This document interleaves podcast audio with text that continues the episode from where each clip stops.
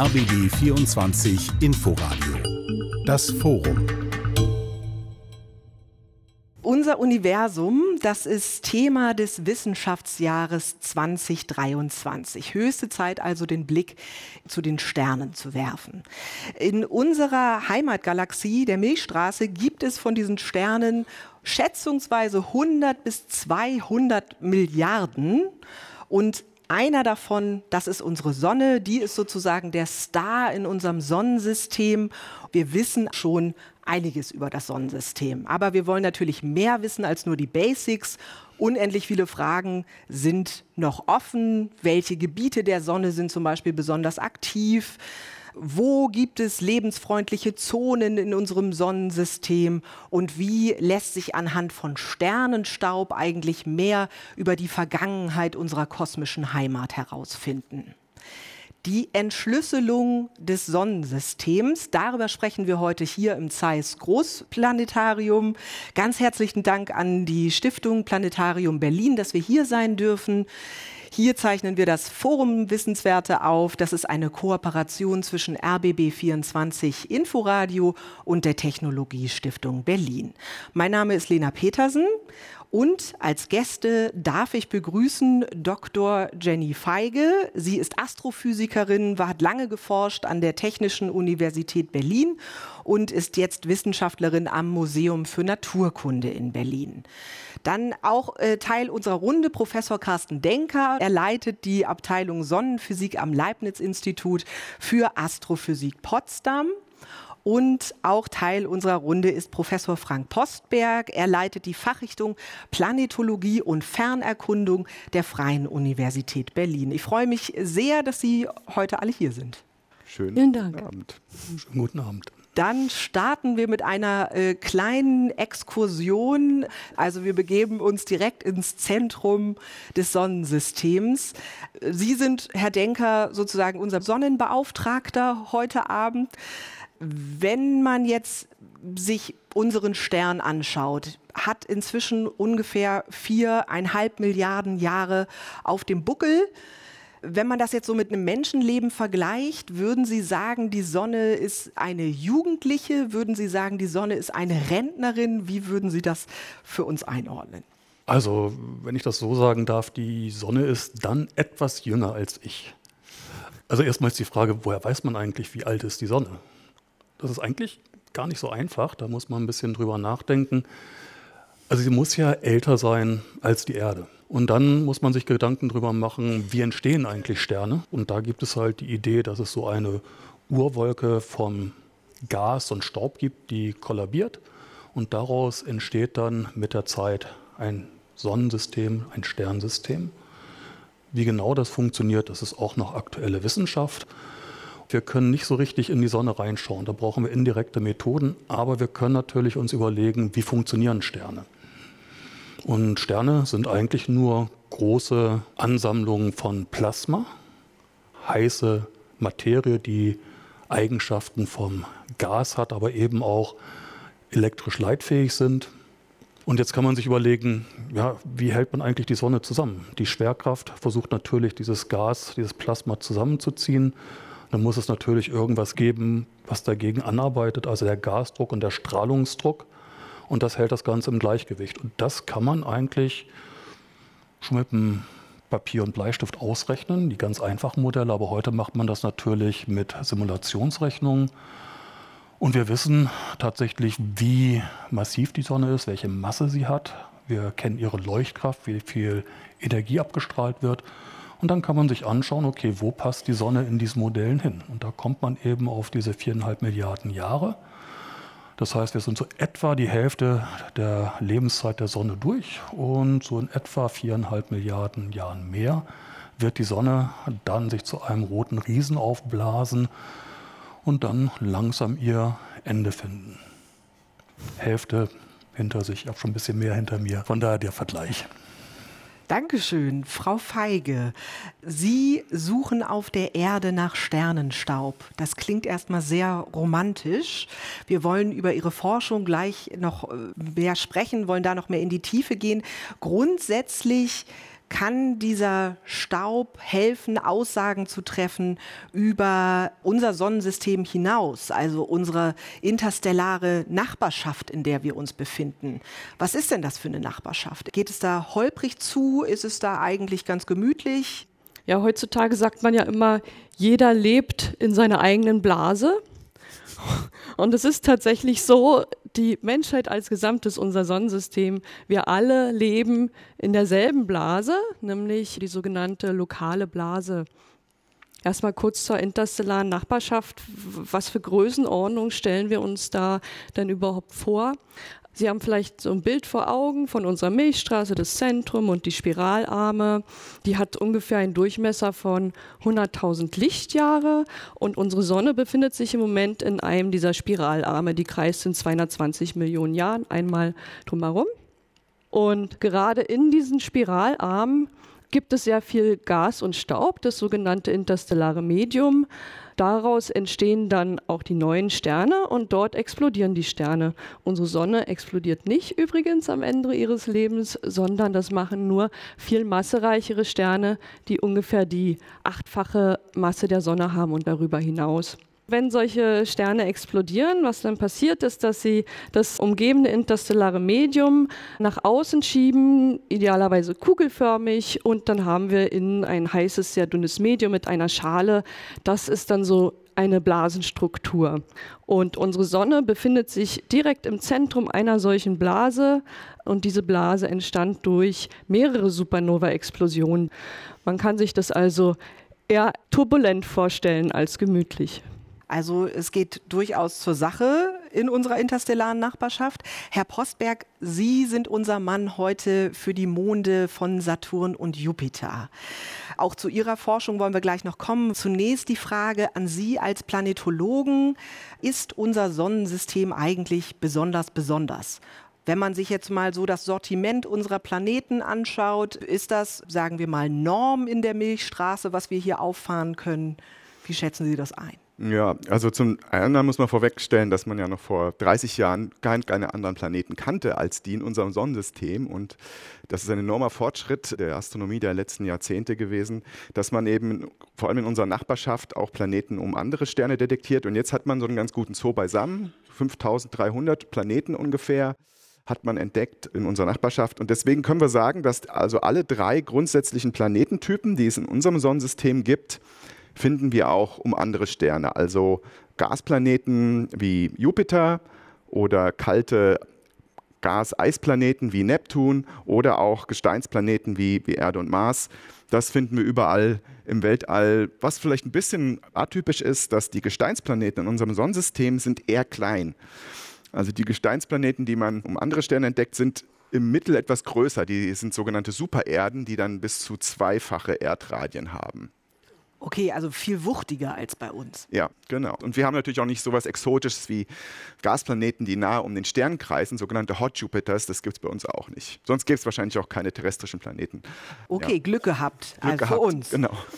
Dann lassen Sie uns mal auf die Art und Weise schauen, wie Sie unser Sonnensystem beobachten und auch beobachten können und auf welchen Teil des Sonnensystems Sie es auch besonders abgesehen haben. Herr Denker, Sie sind Sonnenphysiker, sehr nah an Ihr Forschungsobjekt kommen Sie jetzt nicht heran, das verhindert die Hitze. Ich habe Sie beim Vorgespräch erwischt auf Teneriffa.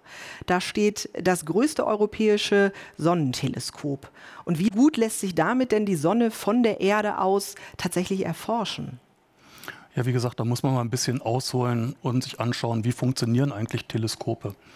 Wenn ich mir Sterne anschauen möchte, selbst mit den größten Teleskopen sind fast alle Sterne, die ich sehe, Punktlichtquellen. Das heißt, ich kann keine Struktur dort auflösen. Es gibt so etwa 30 Sterne, wo man das mit interferometrischen Methoden hinbekommt. Das ist anders auf der Sonne. Dort können wir tatsächlich Details auflösen und deshalb funktionieren unsere Teleskope etwas anders. Je größer das Teleskop, die Öffnung des Teleskops, also beim Gregor-Teleskop anderthalb Meter, desto kleinere Details auf der Sonnenoberfläche können wir sehen. Und da kommen wir so runter auf, wir messen das in Bogensekunden, also weniger als 0,1 Bogensekunde. Das sind so etwa 75 Kilometer auf der Sonnenoberfläche. Das hört sich jetzt nicht nach viel an, aber wenn man sich überlegt, dass die gesamte Sonne einen Durchmesser, ich sag mal, hat von 2000 Bogensekunden, dann ist das doch schon eine sehr kleine Struktur. Und diese Strukturen können wir tatsächlich auflösen. Und das ist auch der Grund, warum man diese großen Sonnenteleskope braucht. Wir wollen gucken, was sind eigentlich die Bausteine für Magnetfelder auf der Sonne. Und die kleinsten Magnetfelder, die Strukturgröße, die kleinste, die es auf der Sonne gibt, ist ebenso die Größenordnung 100 Kilometer. Und deshalb haben wir das größte Sonnenteleskop jetzt in den USA auf Hawaii. Das hat einen Durchmesser von vier Metern. Aber auch mit unserem Gregor-Teleskop kommen wir eigentlich an die Skalen dran, die wir beobachten wollen.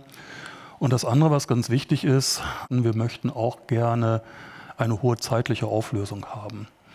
Also wenn man sich überlegt, dass das Hubble Space Teleskop seine berühmtesten Bilder hat mit einer äquivalenten Belichtungszeit von mehreren Tagen, bei uns sind die Belichtungszeiten im Millisekundenbereich. Und das ist dann tatsächlich auch ein bisschen überraschend, wenn ich meinen Nachtkollegen erzähle, ab und zu haben wir in unseren Beobachtungen keine Photonen, kein Licht. Also das ist für die nicht vorstellbar, aber wenn man kurze Belichtungszeiten hat, eine hohe spektrale Auflösung, also das Licht in die Spektralfarben auffächert, dann bleiben tatsächlich nicht viele Photonen über. Von daher sind solche Teleskope sehr unterschiedlich von Nachtteleskopen. Aber das ist das, was wir auf der Erde machen. Dazu kommt dann natürlich noch eine Flotte von Satelliten, die auch Teleskope an Bord hat. Also das bekannteste ist vielleicht das Solar Dynamics Observatory. Dort sind die Teleskope kleiner, ich sage mal 12 bis 15 Zentimeter Öffnung. Hört sich jetzt erstmal auch sehr klein an, wenn man an die großen Geräte denkt, die hm. man sonst vielleicht kennt. Ja, ist ja auch nicht ganz einfach, große Sachen ins Weltraum zu bekommen. Also wir wissen ja jetzt, das James Webb Teleskop hat einen Durchmesser von 6,5 Metern und da muss man das auch schon zusammenfalten, damit es überhaupt in eine ja, äh, Kapsel auf einer Rakete passt. Also bei uns sind das tatsächlich kleinere Teleskope, nichtsdestotrotz, die gucken sich die gesamte Sonnenscheibe an und die sind dann auch wichtig für uns, um Sachen wie dieses Weltraumwetter vorhersagen zu können oder zu sehen, was passiert eigentlich tatsächlich auf der Sonne. So ein Teleskop wie Gregor ist eher dazu da, um sich die Einzelheiten auf der Sonne anzuschauen und die Physik zu verstehen, die eben dann zu Strahlungsausbrüchen oder koronalen Massenauswürfen führt. Darüber wollen wir nachher auch noch sprechen. Frau Feige, bei Ihnen ist die Herangehensweise erstmal eine komplett andere. Also ich würde sagen, das ist ein bisschen mehr hands-on.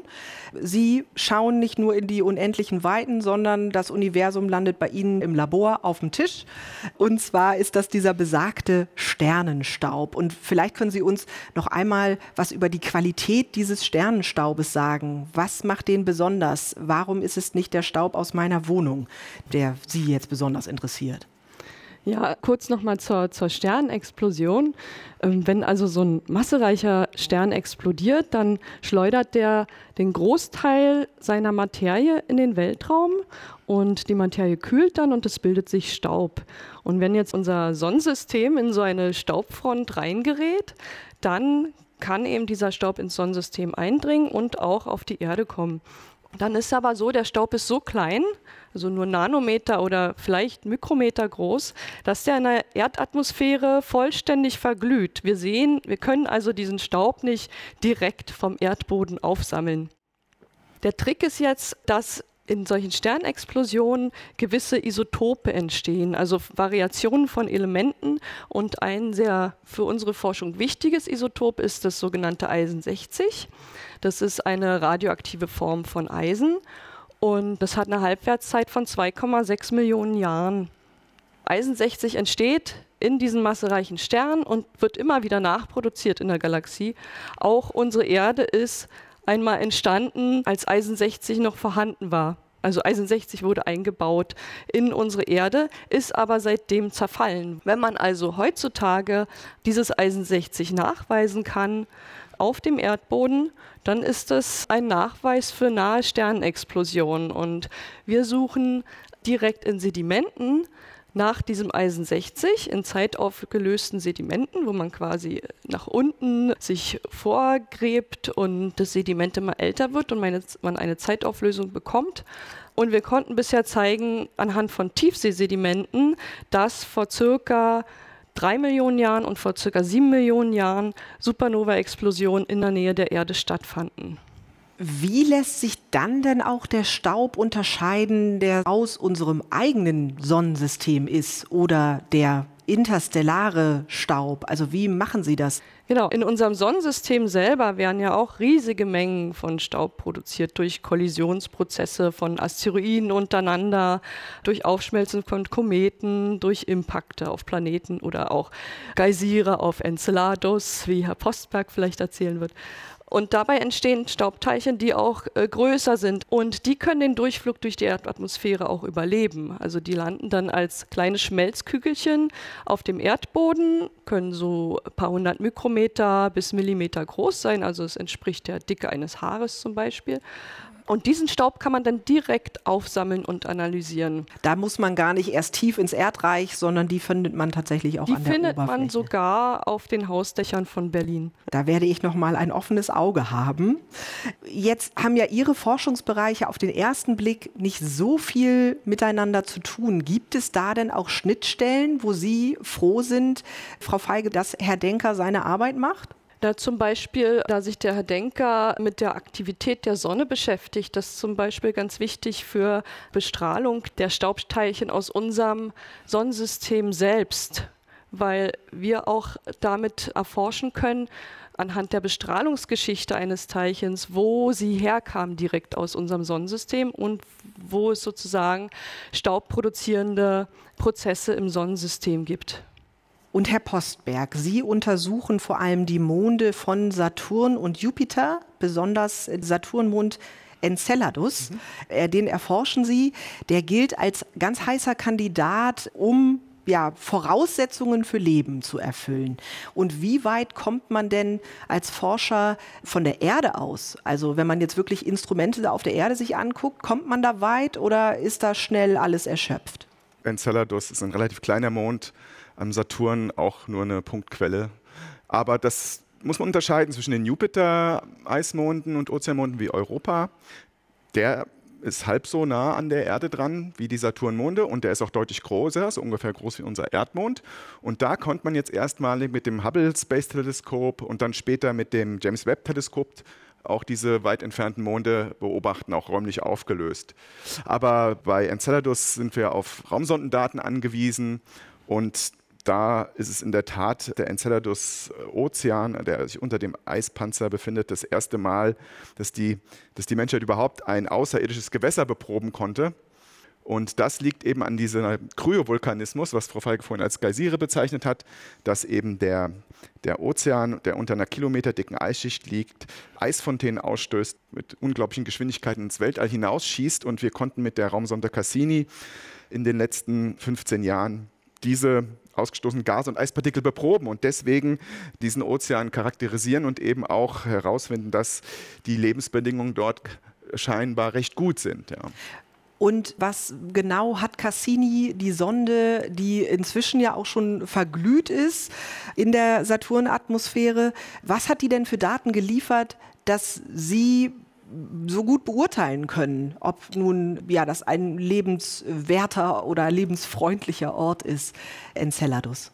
Ja, also da war vor allem der, der Cosmic Dust Analyzer, ein, deutsches Instrument auf Cassini. Also ich, haben wir auch mit Staub untersucht, eben diesen Eisstaub, der ausgestoßen wurde, besonders hilfreich da haben wir die chemische Zusammensetzung einfach analysieren können und erstmal feststellen können, dass die Quelle dieser Eisfontänen flüssiges Wasser ist. Das war der erste äh, starke Befund äh, 2008, 2009, in dem man eben Salze gefunden hat, die nur von einem Ozean stammen können. Später hat man auch gewisse äh, Minerale gefunden, die eingeschlossen waren, die auf hydrothermale Aktivität am Boden des Ozeans hingewiesen haben. Und damit haben wir schon mal zwei der drei Inkredenzien, die Astrobiologen normalerweise voraussetzen als Bedingung für die Entstehung von Leben, flüssiges Wasser und eine Energiequelle, weil, weil Sonne da kommt natürlich kein einziges Photon auch nur durch die Eisschicht. Das ist stockdunkel. Da müssen wir innere Energiequellen anzapfen. Und die scheint es dort zu geben. Also das Innere von Enceladus ist aufgeheizt und erlaubt Hydrothermalquellen. Und die dritte Zutat sind dann eben die sogenannten sechs bioessentiellen Elemente. Das sind die sogenannten Schnops. Das Die war diese Schnops. wunderschöne Abkürzung, Genau. äh, können sich alle bestimmt gut merken. Ja. Kohlenstoff, Wasserstoff, also CH, äh, Stickstoff N, Sauerstoff O, P, Phosphor und S, Schwefel. Kannst du auch andersrum äh, aussprechen, das machen manche amerikanischen Kollegen, das heißt Sponge. Und bis auf Phosphor äh, wurden alle gefunden. Und Phosphor ist, wird generell als, als kritisch angesehen, weil es kosmochemisch schon mal das seltenste ist und auch meistens nicht gut sich in Wasser auflöst. Aber damit es sogenannte Bioverfügbarkeit gegeben ist, also damit es für Leben nutzbar ist, sollte es möglichst in Wasser gelöst sein. Und das war jetzt der, der letzte Baustein, den wir auch wieder in einer Nachanalyse der Cassini-Daten vor einem halben Jahr publiziert haben dass wir tatsächlich auch reichlich Phosphor sogar in diesen Eispartikeln finden, die vom Ozean ins All geschossen werden. Und damit sind eigentlich alle Lampen auf grün, was natürlich noch nicht heißt, dass es da tatsächlich Leben gibt. Diese Frage können wir heute Abend leider nicht beantworten. Sehe ich das aber richtig, dass Sie drei selten in die Situation kommen, dass Sie sich um dasselbe Instrument streiten in Ihrem Berufsalltag? Ich denke, das ist richtig. Ja, Ja, alle Also, nicken. Ähm, was mich auch noch interessiert ist, das sind ja wahrscheinlich irre Datensätze, mit denen Sie es zu tun haben. Und sind es denn inzwischen solche Mengen an Daten, dass eigentlich die auch von Menschen allein gar nicht mehr analysiert werden können? Braucht man dafür äh, die KI, die künstliche Intelligenz, die einem da, ja, ich sag mal, auf die Sprünge hilft? Wie ist es bei Ihnen, Herr Denker? Also man muss ein bisschen aufpassen über Begrifflichkeiten. Also künstliche Intelligenz gibt es auf der einen Seite und dann maschinelles Lernen. Die hängen auch ein bisschen miteinander zusammen. Also wir haben relativ große Datensätze. Also wenn ich Spektren aufnehme mit unseren Teleskopen, habe ich so eine Million Spektren etwa jede Minute. Das wird ein langer Arbeitstag. Ja, das kann man sich nicht mehr selber anschauen. Also man guckt sich dann schon noch ein paar Spektren an, um zu schauen, funktioniert es dann. Aber wenn man da Objekte auf der Sonne klassifizieren will, dafür benutzen wir maschinelles Lernen. Und das sind teilweise Technologien, die sind seit 30, teilweise 50 Jahren bekannt. Die haben aber nie ihr Potenzial entfalten können, weil sie eben nicht auf riesige Datensätze angewendet wurden. Und das geht heute. Also dadurch, dass wir so viele Daten haben, sind das sehr effiziente Methoden im maschinellen Lernen, die uns Informationen über die Daten geben. Künstliche Intelligenz, also wenn wir hier über verschiedene Formen von neuronalen Netzwerken reden, hat dann eine andere Aufgabe, ist sozusagen sich Daten anzuschauen, entweder mit unserer Hilfe oder ganz alleine, um zu gucken, finde ich da drin interessante Sachen? Oder kann ich damit Methoden, die wir schon haben, zum Beispiel wir benutzen Bildrekonstruktionsmethoden, um scharfe Bilder zu bekommen, kann ich so ein Netzwerk trainieren, um das viel, viel schneller zu machen. Und auch das geht. Also da werden heute bei der Beobachtung zum Nachschärfen von Bildern oder zum Entfernen von Rauschen in Daten benutzen wir also diese neuronalen Netzwerke und dann tatsächlich künstliche Intelligenz. Wie ist das bei Ihnen im Arbeitsalltag, Frau Feige? Kommt da KI zum Einsatz? Also, wenn wir von drei Eisen 60 Atomen sprechen pro Probe, dann natürlich nicht. Das sind keine großen Datensätze. Aber bei der Suche nach Mikrometeoriten, also die schon erwähnten Staubkörner aus unserem Sonnensystem selbst, die man auf dem Erdboden findet, können uns neuronale Netzwerke eine große Hilfe sein. Also wenn man jetzt zum Beispiel so eine Berliner Dachprobe sich zusammenfegt, dann sind da drin extrem viele Kügelchen, die meistens keine Mikrometeorite sind, sondern anthropogen, also menschengemachte Kügelchen, zum Beispiel durch Feuerwerk, durch Schweißfabriken, alles Mögliche. Und die Mikrometeorite, die haben aber tatsächlich, wenn man es dann gelernt hat, eine gewisse Textur, dass man sie doch erkennen kann. Und man würde normalerweise sich die Probe unter Mikroskop anschauen und nach Mikrometeoriten suchen. Und das macht zwar Spaß, aber ist unendlich mühsam. Für solche Sachen kann die KI dann die Arbeit sehr beschleunigen. Und wir sind auch gerade dabei, sowas zu entwickeln. Ist das bei Ihnen auch so, Herr Postberg, dass die KI den Erkenntnisgewinn beschleunigt? Ja, in zunehmendem Maße. Also bisher haben wir diese Cassini-Daten alle noch händisch ausgewertet über Jahrzehnte und haben trotzdem erst einen Bruchteil des Datensatzes. Also wir haben Hunderttausende Spektren, Massenspektren von einzelnen Eispartikeln und haben vielleicht 20.000 davon ausgewertet. Ja, wir haben natürlich schon unsere, die wichtigsten, die, die besonders interessant aussehen, herausgepickt. Aber um jetzt mal den ganzen Datensatz zu erfassen, trainieren wir mit den bekannten Daten von Eispartikelzusammensetzungen eben jetzt so einen Machine Learning-Algorithmus, der uns dann im Datensatz eine automatische Klassifizierung versucht. Und für zukünftige Raummissionen müssen wir das sowieso machen. Also wir entwickeln das jetzt zwar anhand des, des alten Cassini-Datensatzes, aber schon im Hinblick auf die nächsten Missionen, vor allem Europa Clipper, die dann in Bälde den, den Ozeanmond Europa auch mit dem Staubanalyzer, Staubanalysator äh, unter die Lupe nimmt. Unser Universum, das ist das Motto des Wissenschaftsjahres 2023. Wir picken uns heute einen relativ kleinen Teil vom Universum raus, über den wir sprechen wollen, unser Sonnensystem.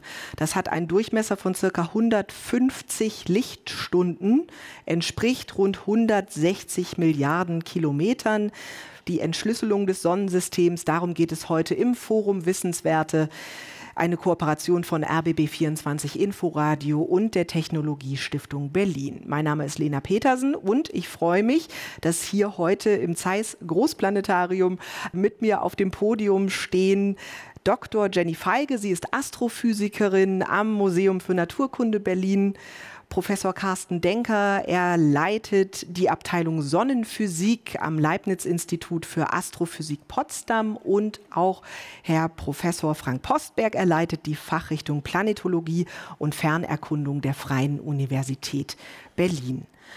Frau Feige, wir müssen noch mal auf den Sternenstaub zurückkommen. Sie haben eingangs schon erwähnt, dieser eine Stoff, der ist für Sie besonders interessant, Eisen 60.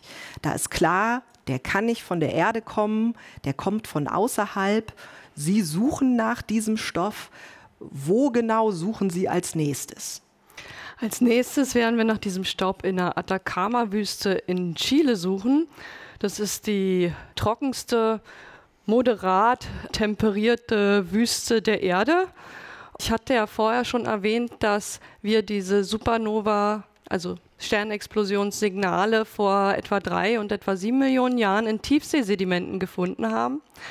Und bei Tiefseesedimenten ist es so, das ist ja ständig unter Wasser. Und um ein besseres Signal zu bekommen, wollen wir jetzt in der Wüste suchen, eben unter trockenen Bedingungen. Das heißt, Sie werden in der Wüste graben. Wie tief ins Erdreich geht's da? Ja, wir haben schon in früheren Geländearbeiten dort Löcher gegraben. Ein Loch mit vier Metern Tiefe haben wir selbst ausgehoben und ein weiteres mit 43 Meter Tiefe, was von früheren Minenarbeitern geschaffen wurde, haben wir beprobt. Und da zeigt sich, dass diese Löcher auch wirklich Millionen Jahre zurückreichen in die Vergangenheit, wo dann die Chance sehr groß ist, dass wir Eisen 60 detektieren werden können. Und wieso müssen Sie dafür unbedingt in die Wüste? Kann man nicht sagen, so auf in den Tegler Forst, wir graben 43 Meter in die Tiefe und werden dort auf das Signal treffen? Ja, im Tegler Forst kann man graben. Aber man wird nicht weit zurückkommen in die Vergangenheit, denn hier in Deutschland oder in den meisten Regionen regnet es einfach ständig, die Sedimente werden transportiert. Es gibt Tiere und Menschen, die da halt selbst permanent herumgraben. Und in der Atacama-Wüste ist es so, dass einfach seit Millionen von Jahren dort stabile, trockene Bedingungen herrschen und sich die Sedimente ganz langsam ablagern. Also viel kommt da auch einfach aus der Atmosphäre rein, was dann eben auch das Eisen 60 beinhaltet und lagert sich dort ganz langsam ab über Millionen Jahre. Das sind ähnliche Bedingungen wie in der Tiefsee, wo man Sedimentationsraten von Millimetern pro 1000 Jahre hat. Nur dass in der Atacama-Wüste eben trocken ist, es wird kaum was wegtransportiert durch Regen, es bleibt liegen und dadurch sind die Bedingungen ideal und einzigartig. Und ist das denn dann erstmal ja ein Blick in die Vergangenheit, Millionen von Jahren, das haben Sie gesagt. Wenn jetzt aktuell ein Stern explodiert in unserer interstellaren Nachbarschaft, lässt sich dann auch irgendwann ein Signal daraus auf der Erde messen oder ist es einfach unmöglich? Ist es dafür einfach dann zu wenig Staub, der hier bei uns landet? Naja, wir haben ja aktuelle Beobachtungen von Sternexplosionen, zum Beispiel durch, durch Hubble. Die Explosionsrate in unserer eigenen Galaxie ist, dass circa zwei Sterne, zwei Supernova-Explosionen pro Jahrhundert stattfinden. Aber die meisten sieht man gar nicht, weil die verborgen sind hinter Staub. Wenn jetzt in unserer Nachbarschaft 100 Lichtjahre, sagen wir mal, ein Stern explodiert, dann dauert es trotzdem noch 10.000 oder 100.000 Jahre, bis uns überhaupt dieser Überrest erreichen kann, um Signale zu hinterlassen. Das heißt im Umkehrschluss, wir müssen uns alle keine Sorgen machen, dass die nächste Supernova unser Sonnensystem durchschüttelt. Nein, da müssen wir uns keine Sorgen machen. Also der nächste Stern, der explodieren wird, ist der Betelgeuse. Der ist ja auch öfter mal in den Medien durch Helligkeitsvariationen und die Leute hoffen, dass der bald explodiert, weil das ein sehr schöner Anblick wäre. Aber die Prognosen sagen, dass es noch 10.000, 100.000 Millionen Jahre dauern wird.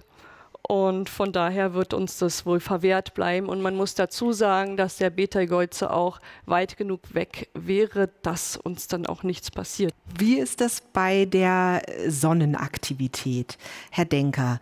Hat das Auswirkungen, unmittelbar kurzfristige Sonnenaktivitäten auf unser Sonnensystem, aber insbesondere auf uns? Und wenn ja, was genau passiert dann? Also was wir uns auf der Sonne anschauen, sind sogenannte aktive Gebiete, also Ansammlungen von Sonnenflecken, starken Magnetfeldern. Also schon so ein kleiner Sonnenfleck hat die Größe, den Durchmesser der Erde. Und die Magnetfelder, ja, da muss man schon auf der Erde suchen, bis man was Vergleichbares findet. Also im Krankenhaus der Magnettomograph oder auf dem Schrottplatz. Also man muss sich einfach die Erde als einen großen Schrottplatzmagneten vorstellen. Das haben wir auf der Sonne. So, und man kann sich dann vorstellen, dass man im Magnetfeld Energie speichern kann. Und diese Magnetfelder, die können sich miteinander verdrillen, verwirbeln. Und in diesen verdrillten Magnetfeldern kann man noch mehr Energie speichern. Und dann kann es natürlich dazu kommen, dass sich diese Sonnenflecken bewegen, miteinander, gegeneinander. Es gibt Rotation.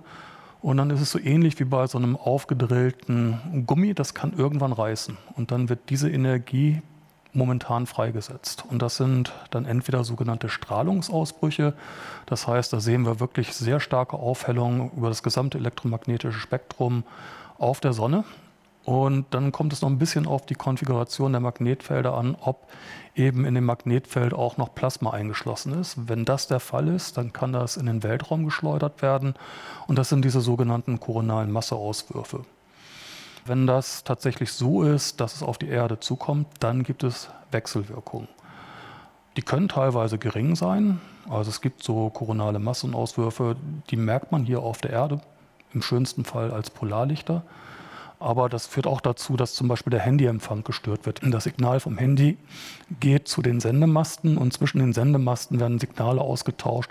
Dann wird einfach die Sendeleistung hochgefahren. Also das sind Sachen, die sind tatsächlich schon im Alltag eingebaut, da merken wir eigentlich gar nichts von. Aber es gibt Leute bei diesen Telefonen, Gesellschaften, die sich darum kümmern und sicherstellen, dass es keine Probleme macht. Es gibt noch ganz viele andere Bereiche, also in der äh, Luftfahrt zum Beispiel oder bei Überlandleitungen, wo drauf geguckt wird, dass man eben das technisch in den Griff bekommt. Es gibt allerdings Hinweise aus der Literatur, dass der sogenannte Carrington-Event das war 1859.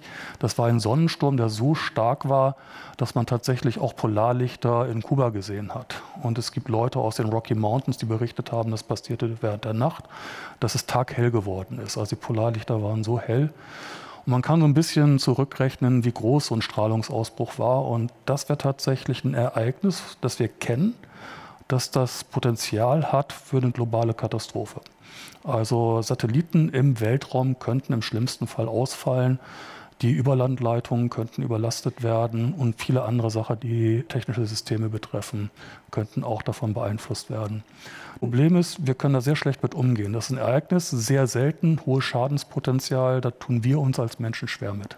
Gibt es denn die Möglichkeit, Vorhersagemodelle zu erstellen, zu erschaffen? Also Vorhersage ist immer noch schwierig. Wir sind so in etwa in der Situation wie Wettervorhersage vor 40 Jahren. Also dort konnte man auch nicht vorhersagen, wann ein Tornado kommt, nur dass es ein Tornado gibt. Und das ist das Gleiche, was wir jetzt machen können. Wir können sehr genau sagen, was passiert gerade auf der Sonne. Wenn wir aber eine, ich sag mal, drei Tage Vorwarnung haben möchten, da müssen wir noch viel dran arbeiten, dass wir wirklich dahin kommen. Herr Postberg, wenn jetzt es zu kurzfristigen Sonnenaktivitäten kommt, interessiert das dann auch die Monde von Saturn und Jupiter? Also hat das irgendeinen Effekt oder ist das im Grunde genommen null und nichtig? Das hat keinen unmittelbaren Effekt zumindest, ne, weil der Eispanzer schirmt die Ozeane von jedwedem Photon von der Sonne ab, also auch ein Sonnensturm ist dann nicht messbar. Grundsätzlich aber ist die Sonne natürlich schon eine gewisse Aufheizung äh, von außen. Ja. Klar, die Monde haben eine innere Wärmequelle, die quasi das Wasser flüssig halten. Aber die Sonneneinstrahlung leistet von außen auch einen gewissen Beitrag. Das heißt, wenn man die Sonne jetzt ausknipsen würde, dann würden die, die Ozeane langsam zufrieren. Jetzt gibt es ja gewisse Vorstellungen, die wir von unserem Sonnensystem haben. Ein Konzept, was es da auch gibt, ist das der habitablen Zone. Das heißt, zu nah an der Sonne ist schlecht, da ist es zu heiß. Dann gibt es die habitable Zone, da gibt es flüssiges Wasser. Wir haben Glück, auf der Erde zufällig in dieser Zone gelandet zu sein. Und weiter draußen ist es dann wieder zu kalt und es passiert nichts. Aber wenn man jetzt einmal auf Enceladus schaut oder auch auf Europa, dann sind das zumindest der Forschung nach ja durchaus lebensfreundliche Orte. Müssen wir denn dieses Konzept jetzt eigentlich komplett über den Haufen werfen? Müssen wir es zumindest irgendwie verändern? Ja, das Konzept der habitablen Zone, das stammt aus den 90er Jahren. Da wusste man noch nichts von den Ozeanmonden. Da hat man gedacht, wenn es flüssiges Wasser gibt, dann ist das auf Oberflächen, die hinreichend erwärmt sind, dass Wasser flüssig wird, aber nicht so erwärmt, dass es wieder verdampft. Das ist auch für die Exoplanetenforschung zunächst recht sinnvoll gewesen da konnte man äh, ja gar nicht die Planeten genau beobachten. Man wusste nur, der Stern ist so und so heiß, der Planet ist ungefähr in diesem und jenem Abstand und vielleicht ungefähr so groß. Das waren die Parameter, die man äh, in den letzten Jahrzehnten für Exoplaneten hatte. Und da hat man dann eben diese habitable Zone entwickelt. In einem richtigen Abstand ist im Prinzip flüssiges Wasser auf der Oberfläche möglich. Deswegen für die Exoplanetenforschung hat es dahingehend insbesondere für die äh, Astronomen auch heute noch eine Bedeutung. Aber im Prinzip ist natürlich so, dass wir jetzt wissen durch die Ozeanmonde, dass flüssiges Wasser im äußeren Sonnensystem weit außerhalb der habitablen Zone viel, viel häufiger ist.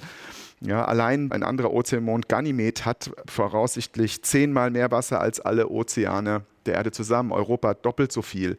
Und das gilt nicht nur für unser Sonnensystem. Also die Mechanismen, die dieses Wasser verflüssigen, Gezeitenkräfte, die auf die Monde wirken, die gibt es auch um andere Sterne. Deswegen macht man das tatsächlich auch schon, dass man die habitable Zone in verschiedene Kategorien aufteilt.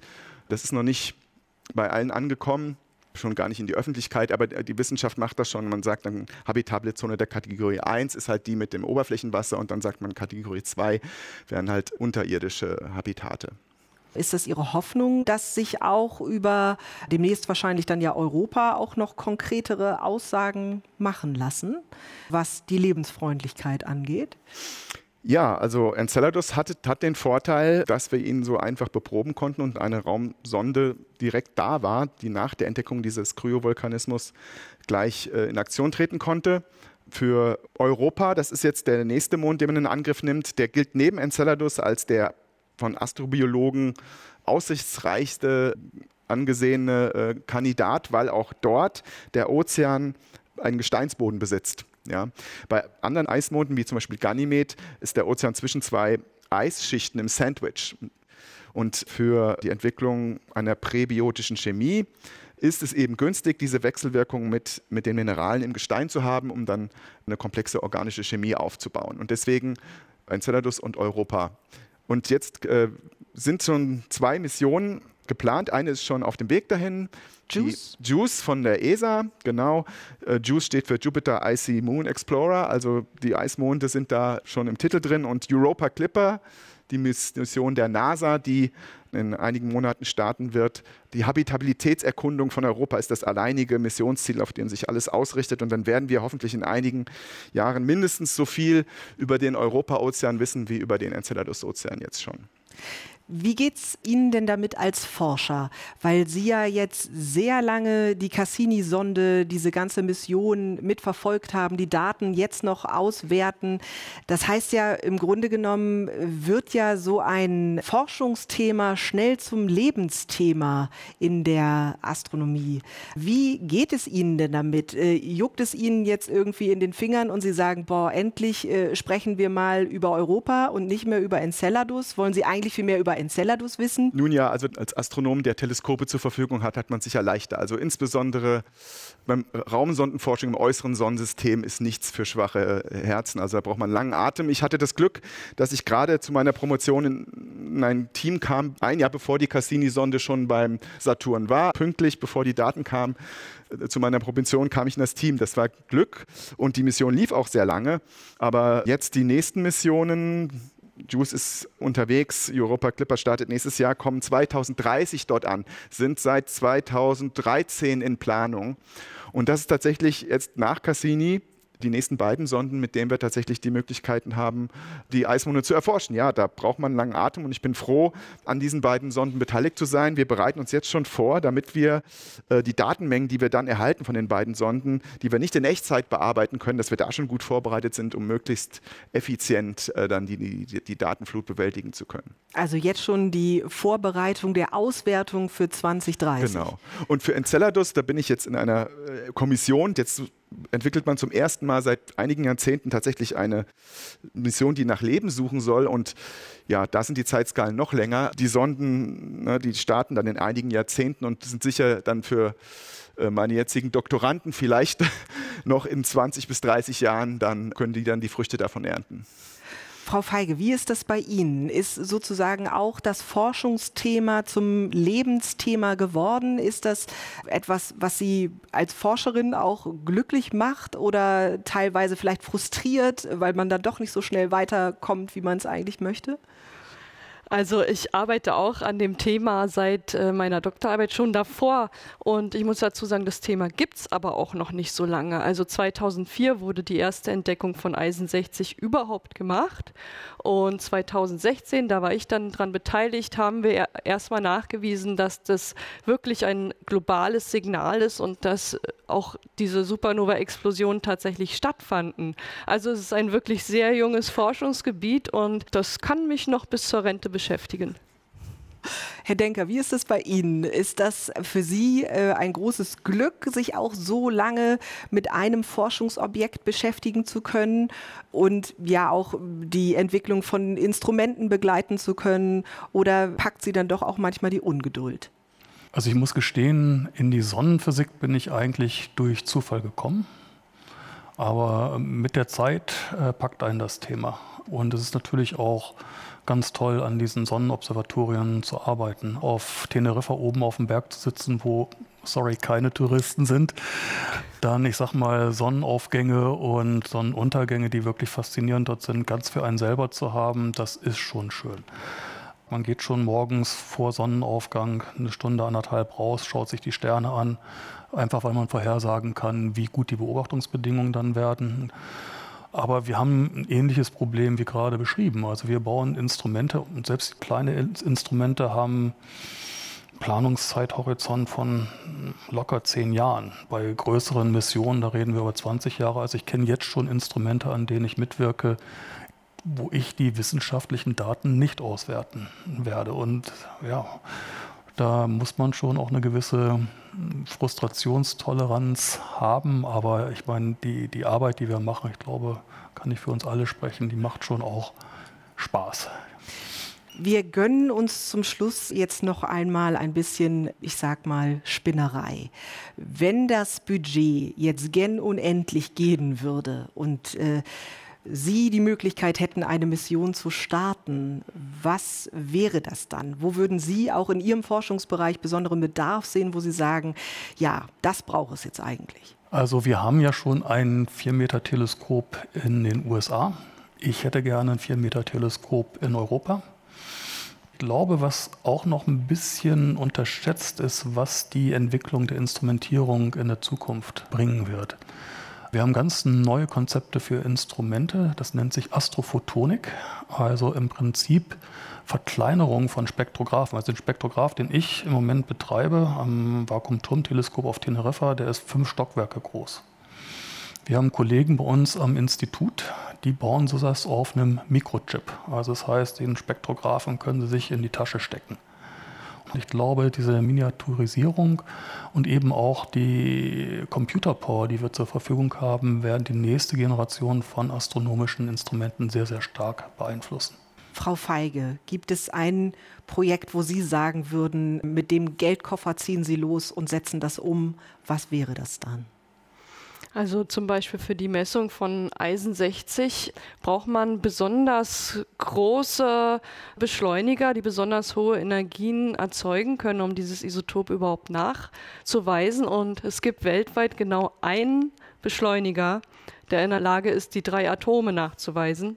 Und der steht in Canberra, in der australischen Hauptstadt. So einen brauchen wir auch in Europa wenn dieses Gerät mal nicht funktioniert, ne, dann. Dann steht die äh, Forschung erstmal still. Dann steht die Forschung still, genau. Also es ist schon wichtig, da auch Ausweichsmöglichkeiten zu haben. Und im Gegensatz zu Herrn Denker geht es da nicht in Richtung Miniatur, sondern es braucht tatsächlich so ein Großgerät, um daran weiterarbeiten zu können. Und Herr Postberg, haben Sie auch eine Wunschmission, die Sie starten würden, wenn wir das Budget einfach mal hinten runterfallen lassen? Auch das liegt auf der Hand bei mir, finde ich. Enceladus hat jetzt in den letzten Jahren gezeigt, das ist der, nach allem, was wir wissen, der aussichtsreichste Ort in unserem Sonnensystem, um nach Leben zu suchen. Und deswegen würde ich eine Mission zu Enceladus schicken, um dort nach Leben zu suchen oder vielleicht sogar Proben zurückzubringen, weil nichts hat die Aussagekraft wie die irdischen Labore und auch die Überzeugungskraft, ja.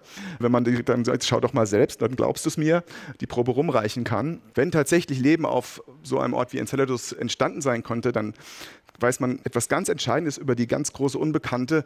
Wie wahrscheinlich ist es, dass sich Leben entwickelt, selbst unter günstigen Bedingungen? Ja, und, und wie genau funktioniert das? Weil Leben auf Enceladus ist garantiert unabhängig von dem auf der Erde entstanden. Deswegen ist das, glaube ich, eine ganz wichtige Frage für die Wissenschaft allgemein, die man jetzt zum ersten Mal greifen kann mit den Mitteln, die wir haben. Und gehen Sie denn alle drei äh, von einem gewaltigen Erkenntnissprung aus, den wir mit Blick aufs Sonnensystem haben werden in den nächsten Jahren? Wird sich das Wissen um ein Vielfaches erweitern? Sind das kleine Trippelschritte, in denen wir uns hier bewegen? Ja, also ich denke, das Thema planetare Habitabilität geht jetzt weit über die Eismonde hinaus. Das ist das kommende Thema. Man schickt jetzt Missionen zur Venus, um zu verstehen, warum dieser sehr erdähnliche Planet, also der sein Leben fast unter gleichen Bedingungen wie die Erde begonnen hat, sich völlig in eine andere Richtung entgegen die Habitabilität entwickelt hat. Und die Exoplanetenforscher suchen auch nach, inzwischen kann man ja sogar die Atmosphären von Exoplaneten analysieren, suchen auch dort nach Spuren von Leben in der Atmosphäre. Also das ist das Thema in der Planetologie in den nächsten Jahrzehnten, wo wir hoffentlich noch einiges von lernen werden. Frau Feige, gehen Sie auch davon aus, dass auch in Ihrem Forschungsbereich zum Beispiel ein Riesensprung ansteht? Das Forschungsgebiet ist noch extrem jung und wir sind gerade am Anfang. Also wir beschreiben gerade sozusagen mit unseren Beobachtungen auf der Erde unseren Durchflug des Sonnensystems durch die lokale Blase als auch die lokale Flocke und wir können weiter zurückschauen. Also wir können schauen, was war denn vorher? Waren wir in einer anderen Superblase vorher? Das kann tatsächlich der Fall sein. Ja, das hat noch keiner gemacht und das klärt uns darüber auf, welchen turbulenten Bedingungen unsere Sonne in den letzten Millionen Jahren ausgesetzt war. Herr Denker, wie sieht das in der Sonnenphysik aus? Ist das schon sehr weitreichend erforscht? Geht der Fokus jetzt woanders hin? Wenn man zurückblickt, ist es natürlich auch so, dass neue Instrumentierung immer auch größere Sprünge gemacht haben in dem Wissen, was wir haben. Wir hatten angesprochen das Thema des Weltraumwetters. Ich denke, da werden wir in den nächsten 10, 20 Jahren deutliche Fortschritte machen. Aber wir haben jetzt auch in der Nachtastronomie große Teleskope, auch mit Spektrographen, die so langsam die gleiche spektrale Auflösung bekommen, wie wir sie auf der Sonne schon lange haben. Das heißt, ich denke, das ist ein sehr fruchtbares Feld, was auch gerade erst am Entstehen ist. Also hochauflösende Spektroskopie von Sternen und eben auch dann im Zusammenhang mit Exoplaneten. Da wird die Sonne sehr viel zu beitragen können, solche Spektren zu verstehen. Ganz herzlichen Dank an Sie drei. Ganz herzlichen Dank an das gesamte Podium.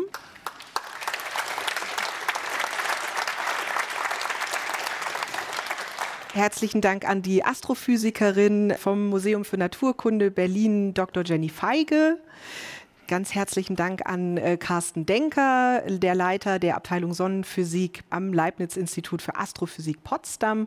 Und auch ganz herzlichen Dank an Professor Frank Postberg, Leiter der Fachrichtung Planetologie und Fernerkundung an der Freien Universität Berlin. Die Entschlüsselung des Sonnensystems, das war unser Thema heute im Forum Wissenswerte. Dabei handelt es sich um eine Kooperation von RBB24 Inforadio und der Technologiestiftung Stiftung Berlin.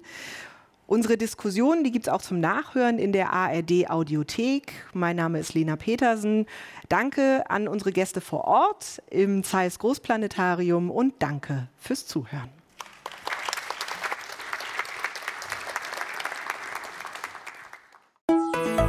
RBB 24 Inforadio vom Rundfunk Berlin-Brandenburg.